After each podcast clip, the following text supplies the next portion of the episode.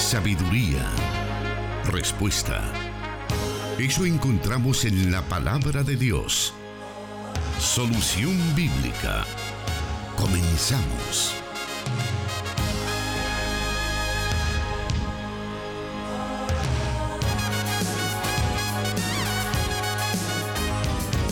Una vez más, Dios nos da el privilegio de poder saludarle a través del programa Solución Bíblica. Este programa que se transmite a través de la Corporación Cristiana de Radio y Televisión todos los martes a las 5 de la tarde y también es transmitido por nuestra hermana emisora en Guatemala, Cielo FM 89.1. Ahí donde usted nos está sintonizando, reciba un cordial saludo. Damos gracias a nuestro Dios que nos permite esta oportunidad. Y ya se encuentra con nosotros el encargado de responder a cada una de sus preguntas, el pastor Jonathan Medrano, a quien le damos la bienvenida. Gracias hermano Miguel Trejo. Gracias a todos los oyentes que a esta hora de la tarde de este día martes 17 de noviembre del 2020 están pendientes de este programa Solución Bíblica. Durante esta semana estamos enfrentando una emergencia climatológica que amenaza la vida de muchas personas que viven en condiciones de riesgo, especialmente en esta área de Centroamérica, por la llegada del huracán Iota. Así es que mm, el llamado a todos los oyentes, especialmente aquellos que viven en zonas de riesgo, para que puedan atender las indicaciones que las autoridades puedan emitir para salvaguardar la vida de cada uno de aquellos que se encuentran en ese riesgo que hemos mencionado. Por la misericordia de Dios, eh, este huracán que golpeó el territorio nicaragüense siendo uno de categoría 5, eh, se ha degradado a una tormenta tropical. Y eso pues es alentador, especialmente en el caso nuestro, en el caso particular de El Salvador, porque aun cuando existe una amenaza que es latente debido a los deslizamientos de tierra que se puedan producir, al desbordamiento de ríos, eh, la intensidad ha menguado, lo que no significa que el riesgo o el peligro haya desaparecido.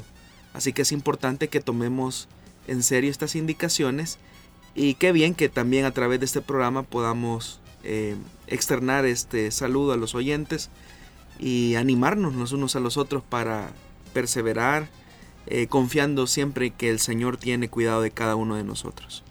Claro, y haciendo siempre el llamado a nuestra audiencia para que pueda estar atenta a cada una de las informaciones, de los detalles que se están dando a través de los diferentes canales oficiales y poder acatar todas las medidas. Y Pastor, precisamente sobre esto nos han estado enviando algunas eh, preguntas, algunos comentarios con respecto pues a lo que se vive actualmente en el mundo y precisamente nuestro uno de nuestros oyentes en Italia se estaba comunicando con nosotros y nos decía si eh, en algún momento pueden tener razón aquellos predicadores que dicen que los huracanes en Centroamérica son castigos y la ira de Dios y que también son anuncios de eh, los últimos días que está viviendo la, la, humanidad, incluso pues el tema del COVID. Él nos dice que en Italia, al menos en las últimas 24 horas, hubo 722 muertos y 32 mil eh, contagiados que hay hasta la fecha. Entonces, él nos hace esa pregunta, ya que estábamos hablando de esto, no sé qué podemos pensar o qué podemos decir sobre todas estas situaciones, pastor. Bueno, la verdad es que nada es casualidad dentro de la historia que Dios va desarrollando junto a los seres humanos, nada es casualidad. El problema es que cuando suceden eventos como los que estamos viviendo, nunca hacen, bueno, siempre aparecen, ¿verdad? Los mensajeros apocalípticos que tratan la manera de encontrar alguna explicación de ira divina ante los acontecimientos que la humanidad muchas veces tiene que enfrentar. Lo cierto, y hay cosas que, que sí podríamos señalar. Recordemos que los océanos, eh, debido al calentamiento del agua que se produce, eh, son capaces de desatar una fuerza en forma de huracán para lograr nivelar la temperatura de los océanos y eso usted lo puede investigar. Ahora, lo que sí es verdad es, y habría que hacernos la pregunta, ¿qué es lo que está produciendo el calentamiento excesivo en los océanos que dan como resultado estos fenómenos eh, conocidos como huracanes? Y lo cierto es que la misma humanidad ha sido la responsable de ir degradando el medio ambiente, el ecosistema, la deforestación, eh, la contaminación ambiental, producto de los gases eh, nocivos para la atmósfera, son los que van condicionando ese calentamiento de los océanos que al final nosotros venimos también a cosechar una consecuencia directa de nuestra poca o mala administración de la creación que Dios nos ha dado. Y esa es una realidad innegable. Entonces cada vez que estemos enfrentando una situación de esta, es un momento para que todos los seres humanos reflexionemos, especialmente los que están liderando la nación, para conocer cuáles son las políticas, pero políticas genuinas que ayuden a preservar el medio ambiente. Recientemente, bueno, Estamos a punto de finalizar un mandato presidencial en el caso de los Estados Unidos.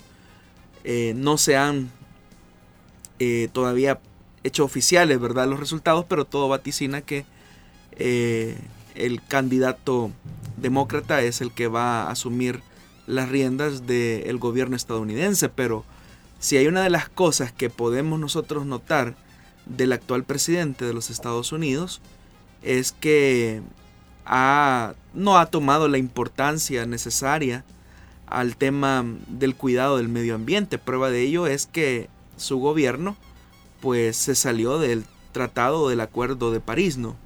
que era una regulación para los países que mayor eh, cantidad de, petróleo consumen y que pues generan los gases contaminantes que calientan el ecosistema y producen estos efectos destructivos. Eh, habría que ver cuál va a ser la política medioambiental que va a tener el virtual ganador a la Casa Blanca, pero eso no es solamente un, problema de los Estados Unidos, es un problema de todo el globo. Eh, sabemos también, si nos vamos al cono sur, que por ejemplo en Brasil, eh, la deforestación que se está haciendo en el Amazonas, es increíble, es el, pulmón de, del mundo el que se está degradando. Y el problema es que el ser humano que solamente ve eh, el hoy no es capaz de medir o de prever las consecuencias que esto a la larga le van a terminar afectando a él. Y esa es, es la reflexión que debemos de tener cuando nos encontramos frente a esos desafíos. Pero si nos vamos a cosas más pequeñas, tristemente, lamentablemente, somos una cultura, especialmente en los países latinoamericanos, me refiero, más particularmente en nuestro país, somos personas muy descuidadas con el medio ambiente, eh, tiramos la basura en la calle y después nos quejamos de por qué las calles se inundan y nosotros mismos somos los constructores o destructores más bien de la vida y ocasionamos las desgracias que se tienen. O cuando, por ejemplo, las autoridades encargadas del medio ambiente autorizan permisos de construcción en áreas que deberían de ser catalogadas como parte de las áreas protegidas o del reservorio natural de un país, sin importar las consecuencias, se autorizan esos permisos y eh, las personas que viven en las zonas bajas de la ciudad son las que al final terminan pagando la peor cuota y lo hacen con vidas humanas. O cuando no hay una política eh, adecuada de urbanización, es cuando obviamente el crecimiento acelerado de las ciudades son capaces de absorber todas las áreas eh, verdes que de alguna manera absorben las cantidades de agua que caen en el invierno. Entonces, fenómenos como los que estamos viviendo, que se están haciendo más frecuentes, los vamos a tener que seguir enfrentando por la necedad de los seres humanos de no entender que somos mayordomos de la creación. Es importante entonces que podamos hablar y tener una visualización también de eh, las causas, de qué es lo que está ocurriendo antes de a lo mejor poner de manera espiritual todo o ponerlo más que todo en ese ámbito escatológico o del fin del mundo, que podamos tener todo ese entendimiento y saber, y a veces quizás es un poco más difícil llegar a la comprensión que somos nosotros también parte del problema. Es que ese es el detalle, hermano, o sea, tomar ese tipo de posturas que son señales del fin, es que Dios está castigando, es la ira divina, eh, la que nos está azotando, el detalle es que detrás de todos esos análisis, que son muy reduccionistas en muchos de los casos, se omite la responsabilidad humana frente a la creación que nosotros decimos fue el diseño de un Dios inteligente, creativo, que lo hizo todo bueno en su tiempo.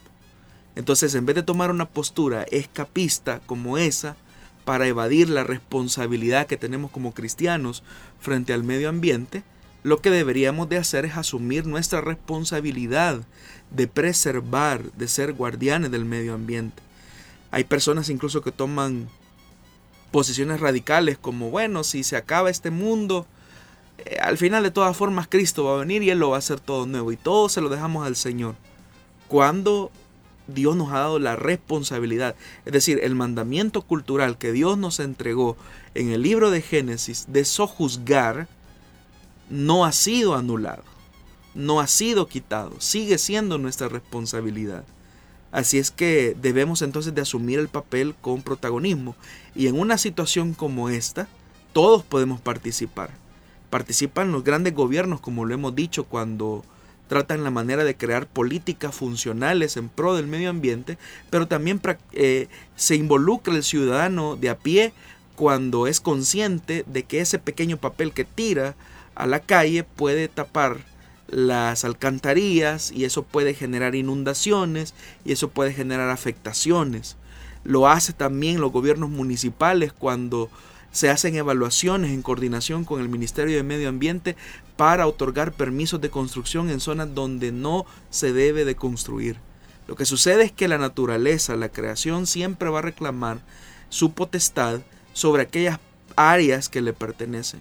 Así es que no debemos de arroparnos de esos discursos escapistas que lo único que hacen, como ya lo dije, es evadir la responsabilidad que tenemos como hijos de Dios. Y también creo, pastor, sería importante hacer un llamado a la iglesia, a, cada uno de los cristianos también a estar eh, pendientes de las circunstancias que puedan darse a nuestro alrededor, de alguna necesidad o alguna situación que ocurra eh, a raíz de esta situación de del tiempo. Definitivamente, todos como creyentes debemos...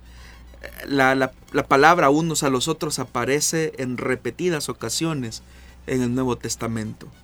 Pero una de esas connotaciones es el amarnos los unos a los otros. Y ese amor se traduce en el cuidado que podamos tener de las personas, en el acompañamiento que se pueda hacer de ellas, porque estamos luchando, al menos en la región centroamericana, eh, con dos frentes. El de la pandemia, porque no ha terminado, y el de estos fenómenos, o más bien dicho, de estas condiciones naturales provocadas eh, por todos los los elementos que se han dicho. Y eso pues de alguna manera, eh, como tal, estas acciones de la naturaleza pues colocan frente a desafíos tangibles para la iglesia. Esta primera parte del programa la hemos dedicado a hablar acerca del tema que estamos viviendo en estos momentos, acerca eh, con respecto pues a la condición del tiempo y también pues acerca de la pandemia ya que hemos recibido varias preguntas desde que se ocasionó el fenómeno de ETA hasta lo que estamos viviendo en estos momentos. Entonces pues por esa razón hemos querido aprovechar la, situación para poder dar eh, respuesta, que el pastor nos dé su panorama ¿verdad? Con respecto a cada una de estas situaciones, porque eh, pues son varias las preguntas que recibimos semana a semana respecto a estas condiciones actuales. Vamos a continuar entonces con el programa Solución Bíblica. Permítanos una pausa y volvemos con las preguntas de esta tarde.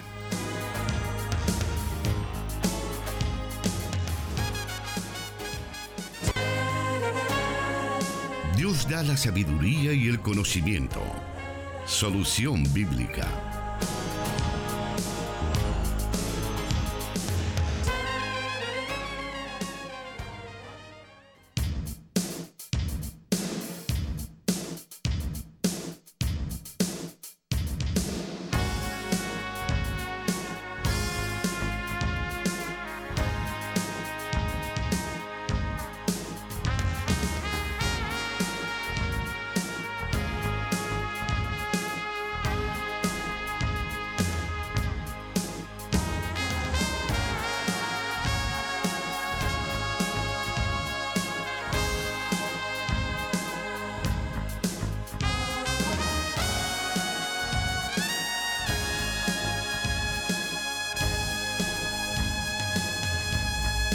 Vamos a ir en estos momentos entonces a dar a conocer las preguntas que tenemos para esta tarde y dice la primera de ellas de la siguiente manera.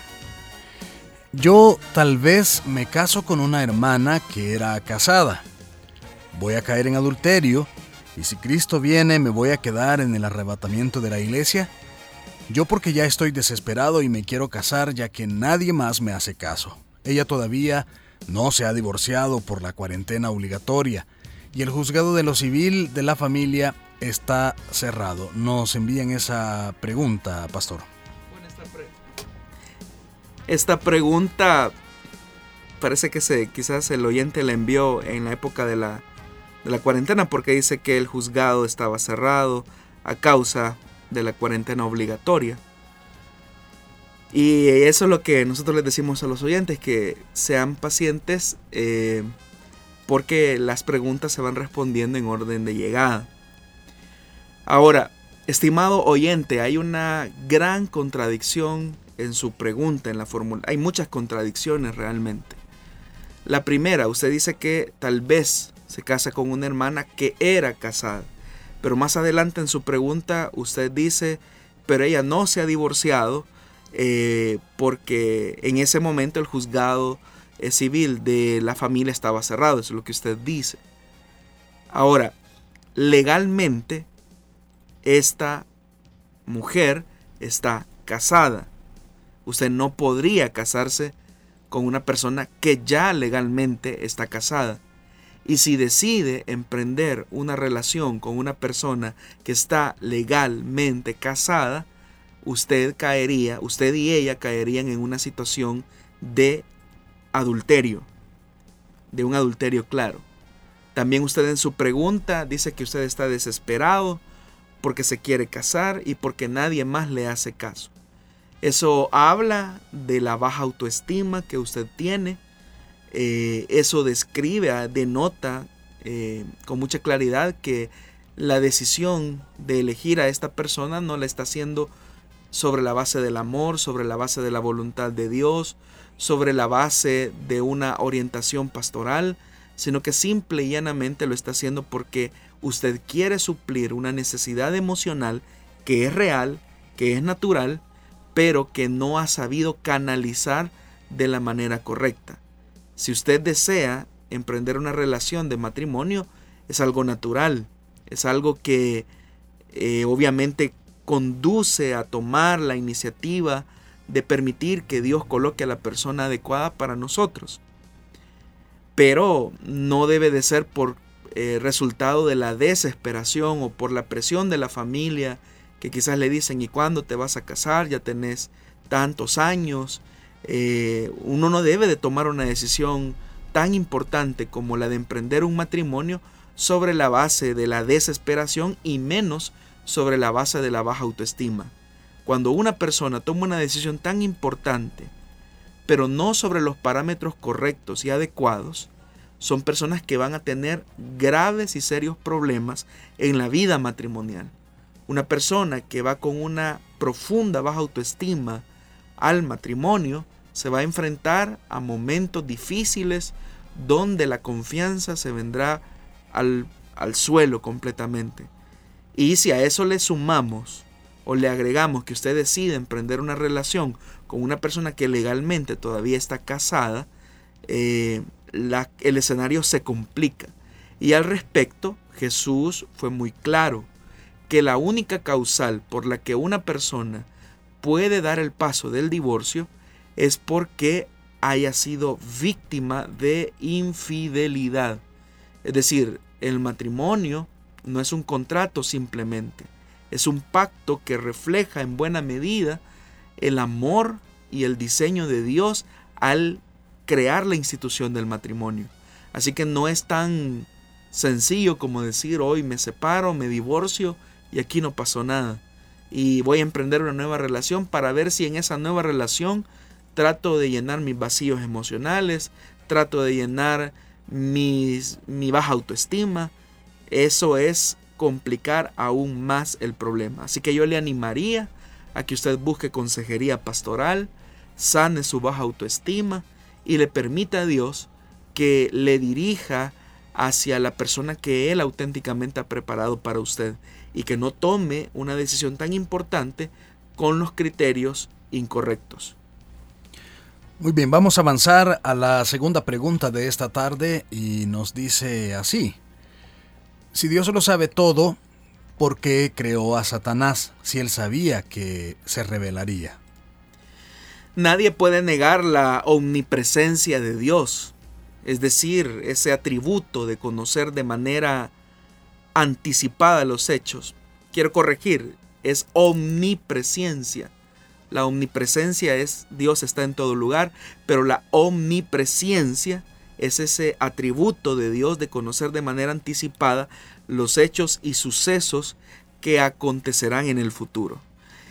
De tal manera que debemos de decir que no hay nada que tome desprevenido a Dios. Partiendo de esa realidad, debemos comenzar a hacer una aproximación a los hechos de la caída a partir de las pocas cosas que la Biblia describe al respecto. Número uno, tenemos que afirmar que en algún momento de la eternidad, Dios Trino y Uno creó a todos los seres angelicales. Seguramente esa creación angelical, esa creación de estos seres revestidos de luz de gloria, de belleza, de hermosura, sabiduría, inteligencia, conocimiento fueron creados antes de la creación que nosotros conocemos en el libro de Génesis. Es decir, que hubo una creación angelical antes de la creación del hombre. Como ya lo dije, todos ellos estaban revestidos de hermosura, inteligencia, sabiduría y voluntad propia. Y esto significa que lo que Dios creó fue seres de luz creados para su propósito y su gloria eterna. La misma palabra de Dios proclama que Dios, siendo el creador de todas las cosas, lo hizo para su gloria y sus propósitos. Romanos, por ejemplo, 11:36 dice que porque todas las cosas proceden de Él y existen por Él y para Él. Corintios 8:6, primera de Corintios 8:6, dice que de quien todo procede y para el cual vivimos, y no hay más que un solo Señor, es decir, Jesucristo, por quien todo existe y por medio del cual vivimos. Es decir, que Pablo está enfatizando que el origen de toda creación tiene como propósito el cumplir y alcanzar la alabanza y la gloria del Dios que nos ha diseñado. Colosenses capítulo 1 versículo 16 al 17 dice que por medio de Él fueron creadas todas las cosas en el cielo y en la tierra, visibles e invisibles, sean tronos, poderes, principados o autoridades, todo ha sido creado por medio de Él y para Él. Él es anterior a todas las cosas que por medio de Él forman un todo coherente. Entonces como la fuente de toda bondad, belleza y verdad Dios crea solo lo que es coherente con su naturaleza, cosas que son a su vez buenas, bellas y verdaderas. Ahora, todas las facetas de la creación, sea en el cielo o en la tierra, eran originalmente muy buenas. Como Pablo simplemente observa en 1 de Timoteo capítulo 4, versículo 4, todo lo creado por Dios es bueno su carácter es enteramente puro y eso significa que no hay ni siquiera un gramo de oscuridad o engaño en él. Ahora, este querubín grande y protector, conocido hoy como Satanás, fue creado con esas mismas características. Un ángel diseñado para servir y honrar a este gran Dios creador.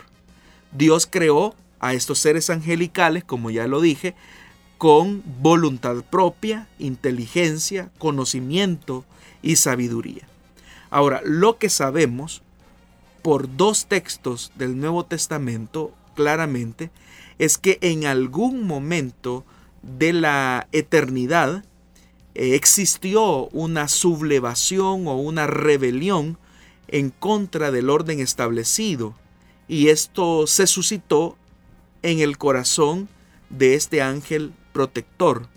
Eh, si quisiéramos seguir la interpretación que se hace de algunos textos del Antiguo Testamento, diríamos que en algún momento fue hallada maldad en el corazón de este querubín grande y protector. Pero no todo comenzó seguramente con una rebelión súbita, fue algo progresivo. Es decir, que el origen del pecado tuvo su raíz en el corazón de este ser, en la voluntad que Dios le otorgó a este ser.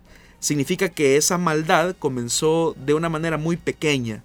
Esa maldad comenzó con una pequeña inconformidad hacia la autoridad divina. Con el tiempo esa inconformidad seguramente quizás generó algunas críticas hacia Dios, eh, críticas quizás que comenzaron a esparcirse entre las otras criaturas celestiales, y en ese remolino de inconformidad, críticas, rumores, es que se comenzó a gestar la posibilidad de un nuevo orden o de una nueva autoridad al margen del señorío de Dios. Y la lógica de esos seres angelicales seguramente fue que si se sumaban fuerzas, en algún momento se podría derrocar a Dios y darle golpe de Estado, es decir, tratar la manera de detener la autoridad divina, cosa que es un absurdo. Prueba de eso es que en el libro de Judas, en el versículo 6, este es uno de los textos del Nuevo Testamento al que hice referencia, dice, y a los ángeles que no mantuvieron su posición, es decir, que no entendieron cuál era su posición dentro del todo coherente que Dios creó, dice que, sino que abandonaron su propia morada, los tiene perpetuamente encarcelados en oscuridad para el juicio del gran día. Pero Judas eh, está enfatizando, es decir, los que han leído la carta de Judas, la lógica del pensamiento de Judas establece que al interior de las iglesias se generan divisiones al orden establecido, se generan rebeliones en contra de la autoridad establecida por Dios. Y Judas apela al origen y principio de toda rebelión, haciendo énfasis que toda rebelión y toda división se suscita cuando eh, tiene como origen las mismas características de las que hubo en la rebelión angelical. Entonces uno fácilmente puede deducir que el orgullo del que se llegó a convertir en adversario de Dios tuvo su origen en la arrogancia, seguramente por sus principales virtudes y cualidades.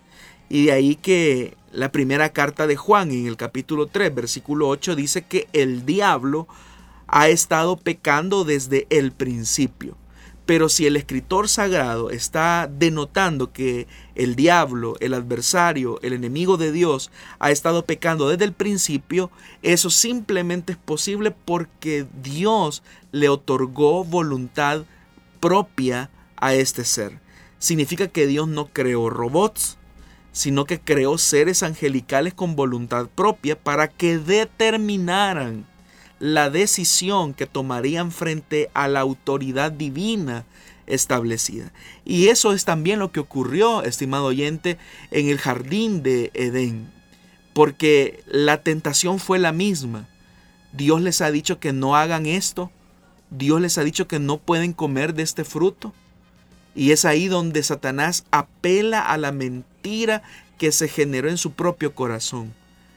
Y el mismo adversario le dice a la mujer, y también se lo dijo al varón, ustedes pueden llegar a ser como Dios. Dios los está privando de un poder eh, superior.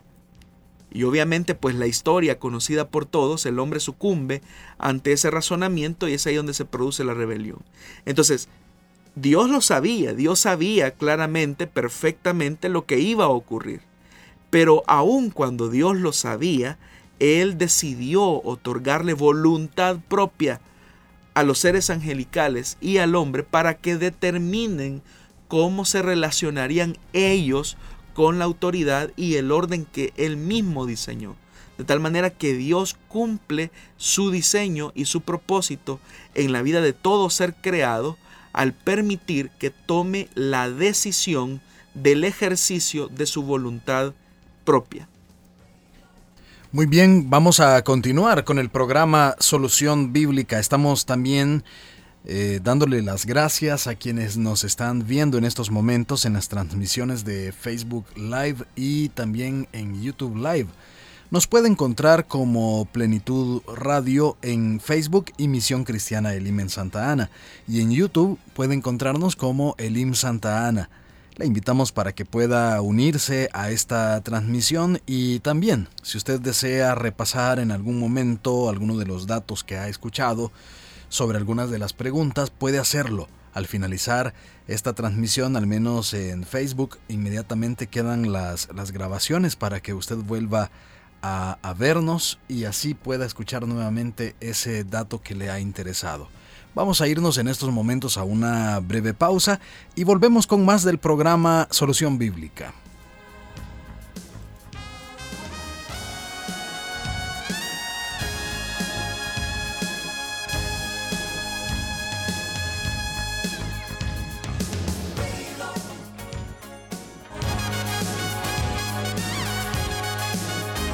La respuesta a sus preguntas aquí, en Solución Bíblica.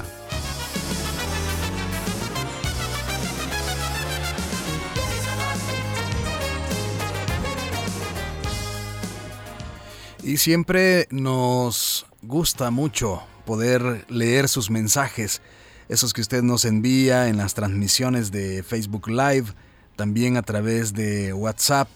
En fin, son varios los mensajes que recibimos martes a martes y bueno, como digo, es un placer para nosotros estar sabiendo de usted, donde sea que nos esté sintonizando, donde sea que usted esté pendiente de este programa, hasta allí pues enviamos su saludo y también compartimos con nuestra audiencia mensajes como el de José Ernesto Orellana que nos escribe bendiciones hermano Miguel Trejo y hermano Jonathan. También Glenda Cecilia nos dice buenas tardes, Dios les bendiga desde Perú. Marlene Montoya nos escribe diciéndonos bendiciones siervos, se les saluda desde Los Ángeles, California. Esmeralda Amaya nos dice, hola, buenas tardes hermanos, les escuchamos en Anamoros, La Unión. Es de mucha bendición este programa, saludos. También Sandoval Lucitas nos dice, es así, Dios cuida de nosotros, Dios les bendiga. Nos escribe también un hermano y nos dice, Señor les bendiga y les guarde, hermanos Jonathan Medrano y Miguel Trejo. Mi nombre es Luis Germán Delgado Villalobos. Les escucho en esta ocasión desde mi casa en la colonia Sacamil, Mexicanos, San Salvador. Doy gracias a Dios por su gracia y misericordia que cada día martes puedo aprender cada vez más de su palabra a través de este bendecido programa Solución Bíblica. Quiero saludar a toda la audiencia que escucha Solución Bíblica a través de Plenitud Radio y 100.5 FM Restauración y las redes sociales. Que el Señor les bendiga y les guarde. Por esta ocasión no tengo ninguna pregunta, hermano Jonathan, solamente escuchando y edificándome, gracias a Dios. Gracias por ese mensaje, hermano Germán. Esperamos que Dios continúe llenándole de sabiduría a través de su palabra.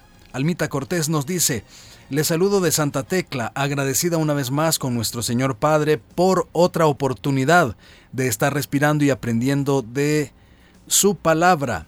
Bendiciones, hermano Pastor Jonathan Medrano y Miguel Trejo. Marlene Alfaro nos dice, bendiciones, hermanos. Elim La Unión nos dice, bendiciones para todos desde la Unión. Israel Majano, nuestro, y, y nos hace un comentario con respecto a el decreto de este día de el presidente que a partir de las 7 de la noche eh, pues es, es un momento de, de, oración y precisamente eso queríamos también, pastor, trasladarle este mensaje para que usted nos diga algo al respecto de este decreto. Bueno, la verdad es que la iglesia como comunidad de sacerdotes está llamada a orar siempre, en todo tiempo. No existe una necesidad de que un gobierno decrete un tiempo de oración, sino que la iglesia por naturaleza, por esencia, está llamada a orar en todo tiempo. Eso es lo que la palabra de Dios nos enseña. Cuando un gobernante toma esa atribución, más lo hace quizás con, puede ser con el afán, ¿verdad?, de poderse congraciar o también expresar su fe, ¿por qué no decirlo? Pero independientemente de cuál sea la motivación que exista detrás de un decreto, la iglesia por naturaleza, por esencia, por espíritu, está llamada a orar siempre, sin que exista algún tipo de decreto, porque no hay mayor decreto que el que encontramos en la palabra de Dios, que nos invita a tener una vida de oración, especialmente en momentos donde la humanidad tiene que enfrentar eh, desafíos. Así es que nosotros tenemos que ejercer el hábito de la oración en todo tiempo.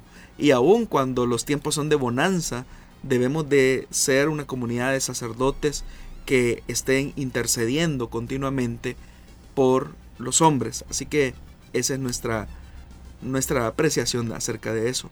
Hay algunas personas que consideran que esto puede ser eh, beneficioso para poder promover ante las demás religiones, ante las demás personas del país, eh, la oración y bueno, en todo caso el cristianismo. El problema es que cuando la iglesia ha cruzado la línea con, con el poder, es ahí donde se han dado deformaciones al interior de la iglesia. Es decir, debe de existir una separación bastante pronunciada entre la iglesia y el Estado.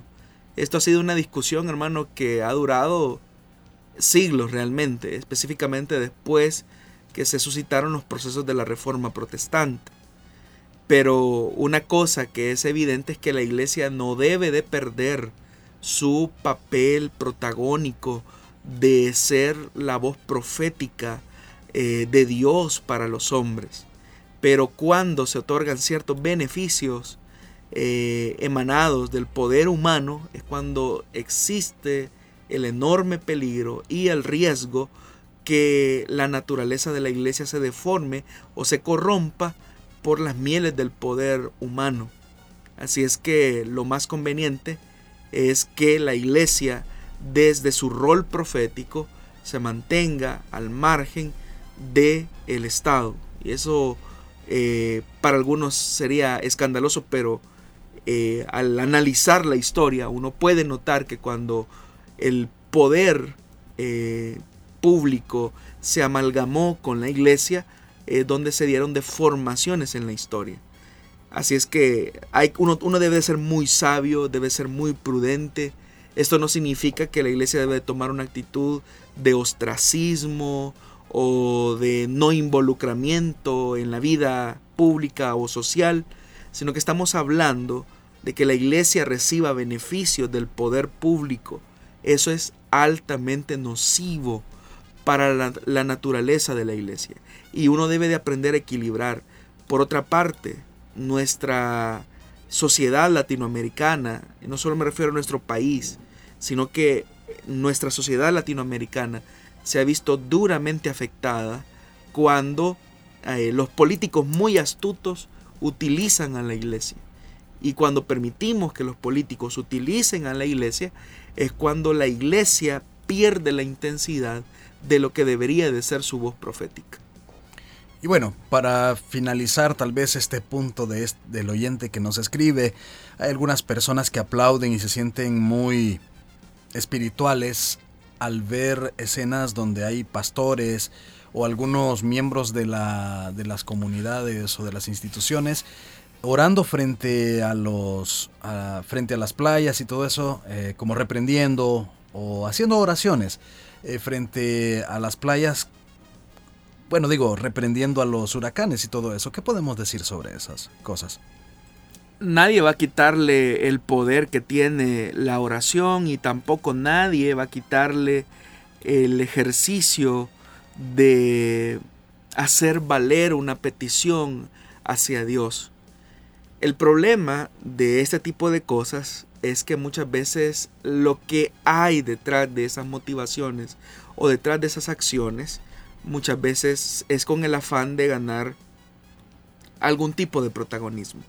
Es decir, no es que alguien vaya y lo haga muy en lo secreto, como fue lo que Jesús dijo, y comenzar a orar, lo que sería diferente, sino que estos líderes a veces se hacen acompañar de fotógrafos, camarógrafos, periodistas, eh, para hacer ver que ellos son hombres de Dios que están orando y que están intercediendo. Entonces la motivación no es tanto interceder eh, para con Dios, sino más ganar cierto protagonismo.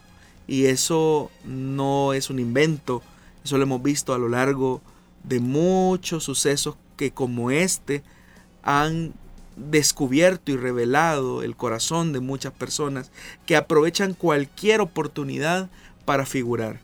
Pero eso es tener un espíritu opuesto al espíritu que Jesús dijo que nosotros deberíamos de tener en oración.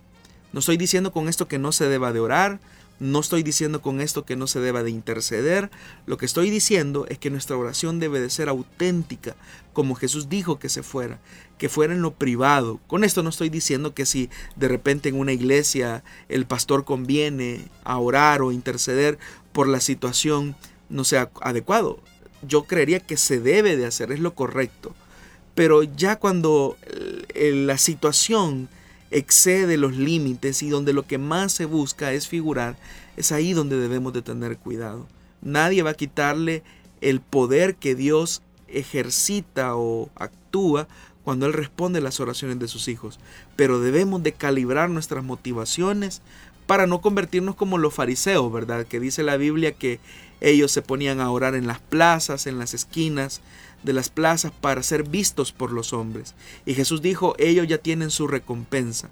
Más bien ustedes, dice, eh, oren en secreto y su Padre que los ve en, lo secreto, los recompensará en público. Eso es lo que la palabra de Dios nos enseña. Muy bien, queríamos eh, abordar esos temas ya que varios de nuestros oyentes eh, preguntan al respecto eh, cuando hay situaciones como la que estamos viviendo en estos momentos. Vamos a seguir dando lectura, son varios los mensajes que hemos recibido en estos últimos segundos acerca de, de, algunas, de algunos comentarios. Vamos a terminar esta eh, sección, llamémoslo así, de los hermanos que nos escriben y nos están saludando de diferentes partes del mundo. Wilfredo Mejía Mengíbar nos dice, adiós sea toda la gloria. Nuestra hermana Daisy García Funes, Dios me les bendiga hermanos Miguel Trejo y Jonathan Medrano, ya estoy en sintonía del programa Solución Bíblica. Gracias a Dios para seguir aprendiendo de nuestro Señor. Desde Tonacatepeque, muchos saludos hermanos. Eh, también nos está saludando José Alvarado Girón Guardado desde San Juan Opico, La Libertad. Patricia de Quijada nos dice saludos desde Santa Ana. Glenda Cecilia, pastor, nos dice una pregunta, es bueno vivir con mi suegra y tengo problemas con mi esposo y tiene un carácter y le dije que viva en otro lado, estaría bien, pastor, gracias. Bueno, vamos a tomar nota de su pregunta, la vamos a, poner en esta lista y por supuesto, a la mayor brevedad posible se le dará respuesta. También José López nos saluda y nos dice que está sintonizándonos en Soyapango, San Salvador y eh, pues saludándonos. Saludos también para usted, hermano José López. Jaime Mena nos dice, eh, saludos desde Apopa, bonito programa para edificar nuestra alma. También Jazmín Victoria nos está eh, diciendo, buenas tardes, me encanta su programa.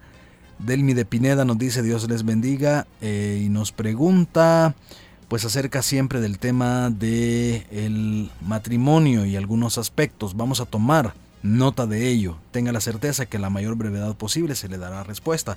También tenemos a Rafa Chávez que nos está saludando desde Hilo Vasco. Gracias hermano por estar pendiente. Y bueno, esos son algunos de los mensajes que tenemos en las redes sociales. Siga pendiente del programa Solución Bíblica, ya que tenemos algunos minutos para algunas preguntas más de nuestra audiencia. Volvemos en un momento.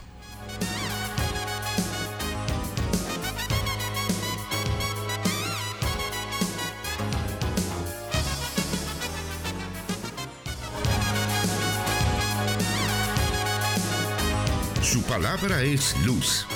Solución bíblica.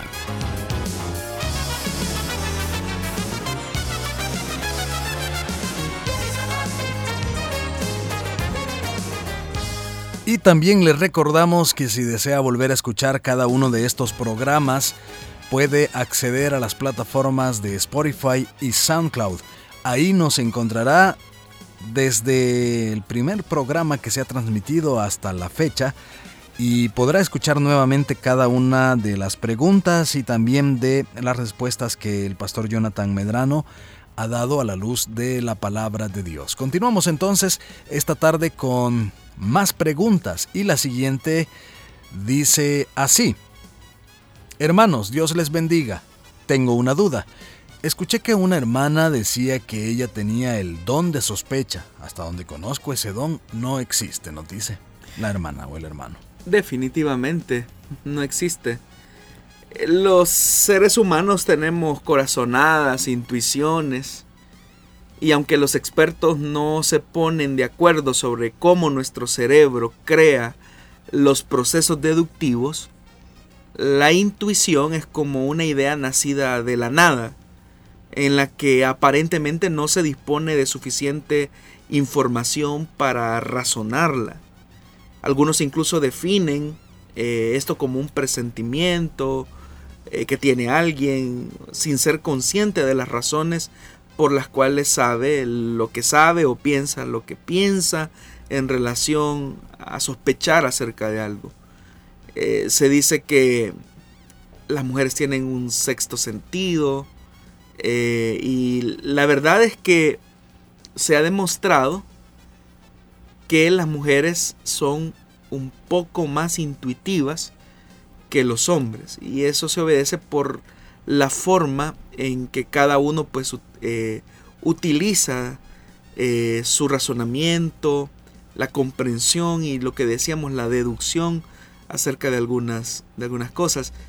Mientras los hombres más utilicemos una parte de nuestro cerebro, eh, una, eh, una, parte, si no se mal creo que es el, hemisferio derecho, eh, las mujeres tienen la habilidad de utilizar ambos. Y por eso es que uno dice, ¿por qué una mujer es capaz de hacer muchas cosas al mismo tiempo y los hombres solamente podemos hacer una? Eso se explica por cómo hombres y mujeres utilizamos los hemisferios del cerebro. Pero no, no existe un don de la sospecha. No hay nada de eso en la Biblia. Se habla de los dones del Espíritu, se habla de los dones de Jesucristo. Eh, pero don de sospecha es algo que más parece ser como la forma de quererse hacerse valer frente a una intuición que se tiene acerca de algo que se sospecha. Ahora bien, con respecto a este sí creo es el don de ciencia. Esto es eh, saber algo previamente? Lo que sucede es que cuando nos encontramos frente a los grupos de dones eh, de revelación propiamente dicho, y ahí está el don de palabra de ciencia, pues estamos ante una manifestación del Espíritu Santo en el creyente. No es una habilidad natural del creyente, sino que es una habilidad sobrenatural del Espíritu de Dios que es otorgada al creyente eh, para manifestar eh, algunos sucesos, ¿verdad? Que, que han existido, en el caso del don de palabra de ciencia, o palabra de sabiduría como tal. Pero repetimos, esa es una habilidad otorgada por el Espíritu Santo al creyente. Y es un don porque no está dentro de nosotros, sino que fue conferido a quien el Espíritu pues quiso entregar. Muy bien, vamos a continuar dando a conocer más preguntas que hemos recibido en eh, nuestra cabina de radio y pues como decimos todos los martes tomamos notas de todas y cada una de ellas para que podamos darlas a conocer en este programa y su respectiva respuesta por el pastor Jonathan Medrano. Y la siguiente pregunta dice así, Dios bendiga hermano, una pregunta, ¿es pecado a los hombres y mujeres pintarse el cabello por las canas? bueno, nos encontramos frente a una pregunta si es pecado o no es pecado. ¿Qué es lo que dice la Biblia al respecto? esa sería la pregunta. Ahora, hay una cosa que yo creo que es fundamental y es que los seres humanos por naturaleza deseamos retardar los procesos de envejecimiento que son eh, parte de la vida, aunque no parte del diseño de Dios. Dios no nos diseñó para que envejeciéramos. Dios nos revistió antes del pecado, antes de Génesis capítulo 3, de salud, de vigor, de juventud, de lozanía.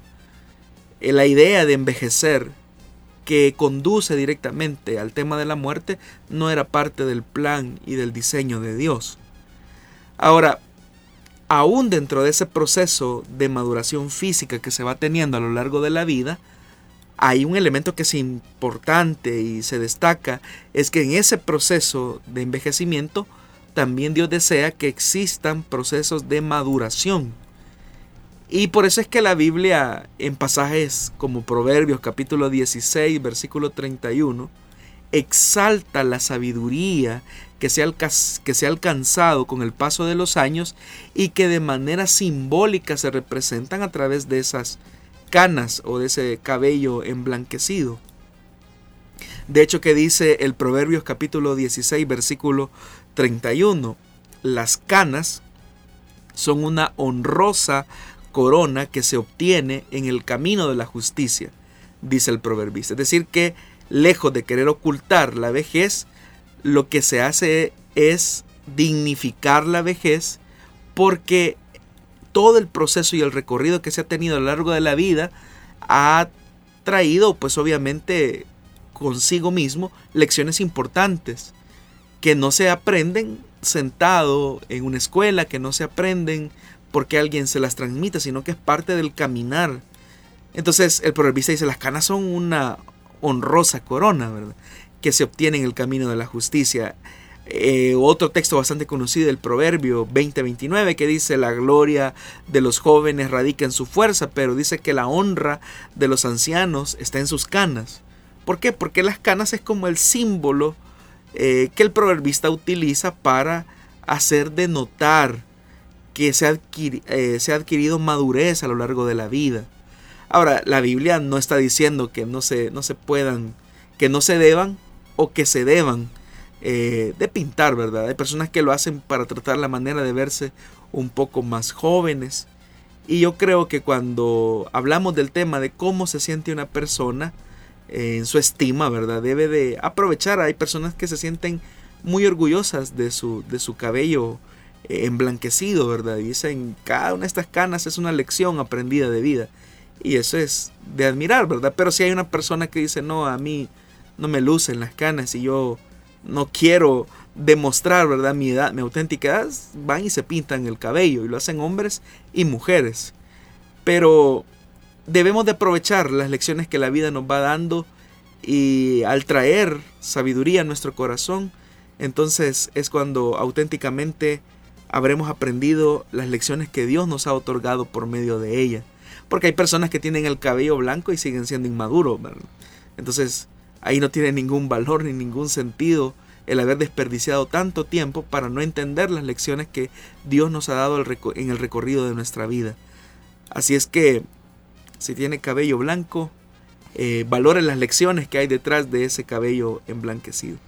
Claro que sí, entonces debemos dejar de preocuparnos, así como en mi caso y para quienes nos están viendo, que, tengo el problema pues con la barbilla que ya... Ya se ve blanca. Ya comienzan a verse las, las experiencias de la vida.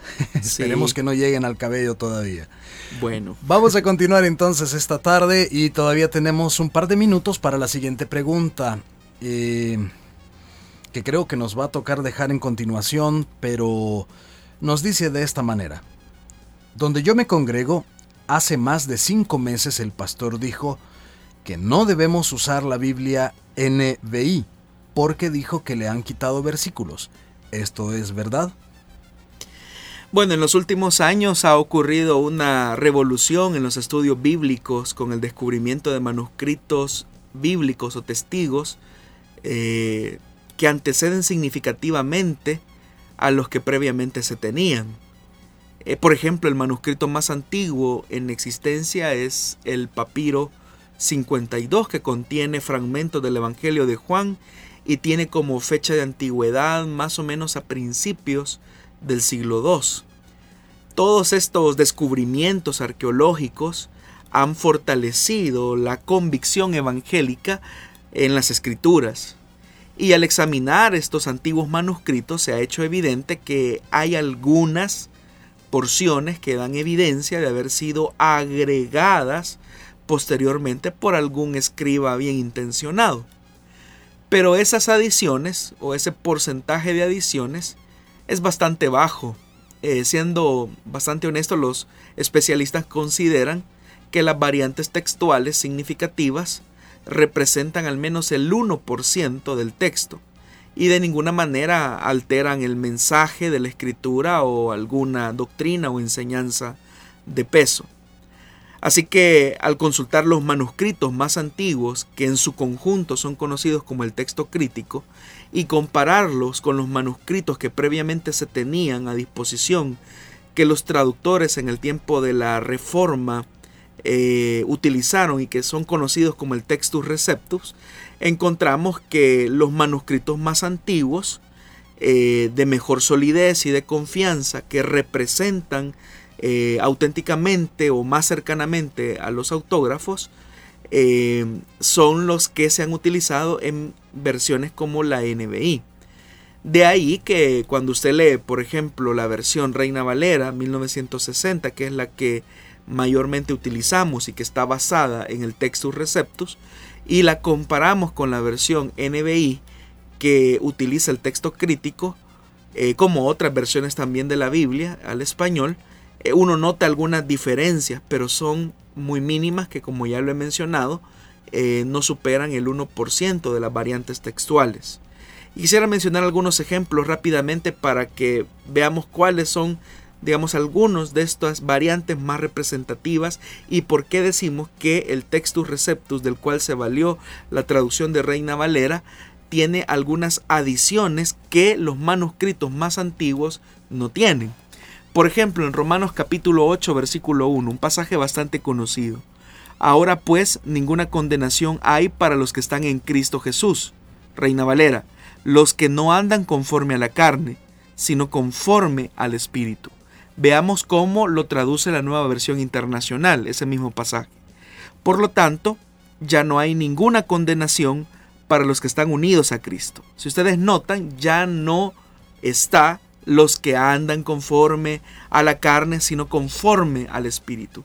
Es decir, el copista de ese texto, de esa variante textual, consideró que esa declaración, no hay ninguna condenación para los que están en Cristo Jesús, era muy escandalosa.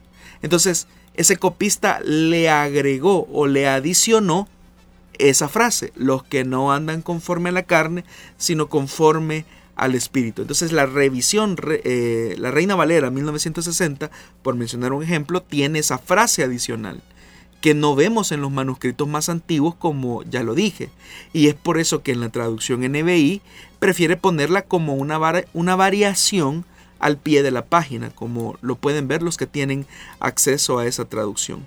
Entonces podemos ver que el texto antiguo que sigue la NBI es más cercano al argumento que hace el apóstol Pablo, que es si estamos en Jesús, no hay condenación bajo ninguna circunstancia. Y quisiera mencionar otros ejemplos. Por ejemplo, en Juan capítulo 1, versículo 18 dice, a Dios nadie le vio jamás. Reina, esta es la versión Reina Valera. A Dios nadie le vio jamás. El unigénito Hijo que está en el seno del Padre, Él le ha dado a conocer. Ahora veamos cómo lo traduce la NBI. A Dios nadie lo ha visto nunca. El Hijo unigénito, que es Dios y que vive en unión íntima con el Padre, nos lo ha dado a conocer. Si usted nota, la NBI en su nota al margen indica que literalmente el texto griego dice Dios unigénito. Y esto se debe a que los manuscritos más antiguos, el texto crítico, dice monogenes teos, que significa Dios unigénito, mientras que los textos posteriores, es decir, el textus receptus, que es el que se utiliza para la versión Reina Valera, dice monogenos huíos, que significa hijo unigénito. Y esta diferencia, estimados oyentes, es importante, ya que los manuscritos más antiguos llaman claramente a Jesucristo Dios. Y no como los, el textus receptus que lo que dice es hijo eh, unigénito. Ahora, examinemos el último ejemplo, el cual es bastante controversial en la NBI, que es Primera de Juan capítulo 5, eh, versículo 7, lo que se conoce como la llamada coma joánica, que es donde se omite la frase en el cielo, el Padre, el Verbo y el Espíritu Santo, y estos tres son unos la cual se encuentra, por ejemplo, eh, en Reina Valera 1960. Para muchos, esta omisión descalifica la NBI, y al igual que la mayoría de las versiones modernas. Sin embargo, si usted tiene la versión NBI, explica al, en la nota al pie y dice, este pasaje se encuentra en manuscritos posteriores de la Vulgata, pero no está en ningún manuscrito griego anterior al siglo XVI. Entonces, es imposible eh, dar una explicación extensa de este asunto en un espacio de radio tan pequeño como este, pero sí es suficiente decir que esa frase, por ejemplo, no se encontraba en ningún manuscrito griego más que eh, en, un, en un testigo del siglo XVI. Y cuando hablo de testigo me estoy refiriendo al manuscrito. Ahora, en resumen, la NBI está basada en una familia de manuscritos o testigos que muchos eruditos consideran más confiables que el Textus Receptus del que está elaborada la traducción Reina Valera. Eso explica el por qué algunas de las diferencias entre la versión NBI y la Reina Valera 1960. Bueno, como usted lo menciona, Pastor, es bastante extenso y es importante que nosotros le prestemos atención y podamos conocer todos estos detalles. Por tal razón nos comprometemos a darle seguimiento a esta pregunta en el siguiente programa, si Dios nos lo permite, el próximo martes a las 5 de la tarde. Pero Gracias a usted por estar pendiente de nosotros. Por ahí estaba escribiéndonos nuestro hermano Mario LMR Amaya. Saludos desde Houston, Texas, nos dice, Dios los bendiga. Juan Chávez también nos estaba saludando por ahí. Linder Contreras estaba pendiente en YouTube. Eh, Franklin Rodríguez también nos estaba eh, saludando y enviándonos su comentario. Cristi de Landaverde también nos, está, eh, nos estaba saludando. Ponce Carpio desde Houston, Texas también. Así que gracias hermanos por estar ahí pendientes. Pastor Jonathan, también gracias por habernos acompañado esta tarde. Gracias a usted, hermano Miguel Trejo, y a toda la linda audiencia de las emisoras de Corporación Cristiana de Radio y Televisión. Y como lo dijimos al inicio del programa, es importante estar pendientes de los medios de comunicación eh, serios, como lo son las emisoras de la Corporación Cristiana de Radio y Televisión que emiten eh, la información que se va desarrollando y los medios de comunicación convencionales eh, que están ahí, ¿verdad? No hay que dejarnos llevar por algunas publicaciones en las redes sociales que muchas veces no tienen fundamento eh, actual, ¿verdad? Hay que entonces ser muy sabios, muy inteligentes al seleccionar de dónde nos estamos informando. Así que sigan nuestra sintonía con la programación regular de Plenitud Radio y de Restauración 100.5 FM. Y si el Señor pues nos concede la vida y Él no ha venido por nosotros, pues nos volvemos a encontrar en otra nueva emisión del programa Solución Bíblica. Será hasta entonces, deseamos que el Señor le bendiga y le proteja en todo momento.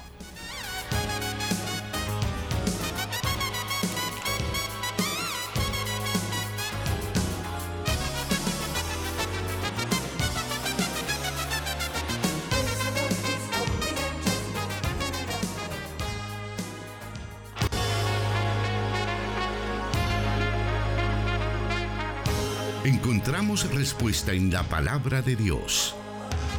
Solución bíblica. Hasta el próximo programa.